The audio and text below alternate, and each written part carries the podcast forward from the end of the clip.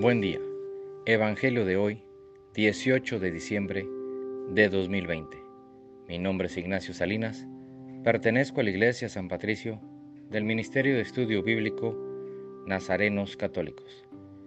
Del Santo Evangelio según San Mateo, capítulo 1, versículos del 18 al 24. Cristo vino al mundo de la siguiente manera. Estando María su madre, desposada con José, y antes de que vivieran juntos, sucedió que ella, por obra del Espíritu Santo, estaba esperando un hijo.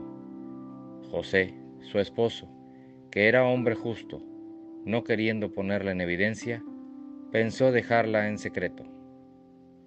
Mientras pensaba en estas cosas, un ángel del Señor le dijo en sueños, José, hijo de David, no dudes en recibir en tu casa a María, tu esposa, porque ella ha concebido, por obra del Espíritu Santo, dará a luz un hijo, y tú le pondrás el nombre de Jesús, porque él salvará a su pueblo de sus pecados.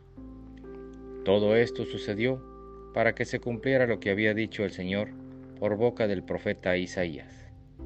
He aquí que la Virgen concebirá y dará a luz un hijo, a quien pondrán el nombre de Emanuel, que quiere decir Dios con nosotros. Cuando José despertó de aquel sueño, hizo lo que le había mandado el ángel del Señor y recibió a su esposa. Esta es palabra de Dios. Gloria a ti, Señor Jesús. Este Evangelio nos enseña el sí tan valioso de San José, el haber aceptado a María encinta, sabiendo que no era de él. El que haya creído y por tanto aceptado lo que el ángel le dijo, el bebé engendrado en ella es obra del Espíritu Santo. Él responde y dice, sí, él se casa con María y por tanto es el Padre de Jesús. Pero él guardó un gran secreto por un tiempo. Y eso, el no haber delatado a María. Y con eso San José nos enseña que debemos ser prudentes para no decir palabras o hacer acciones que después nos arrepintamos. Ya que una vez dicho algo, esas palabras ya no se pueden borrar ya no se pueden ignorar. Aprendamos que si no vamos a decir algo positivo, mejor no digamos nada.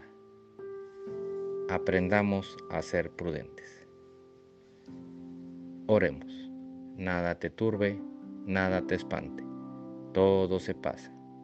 Dios no se muda, la paciencia todo lo alcanza. Quien a Dios tiene, nada le falta. Solo Dios basta.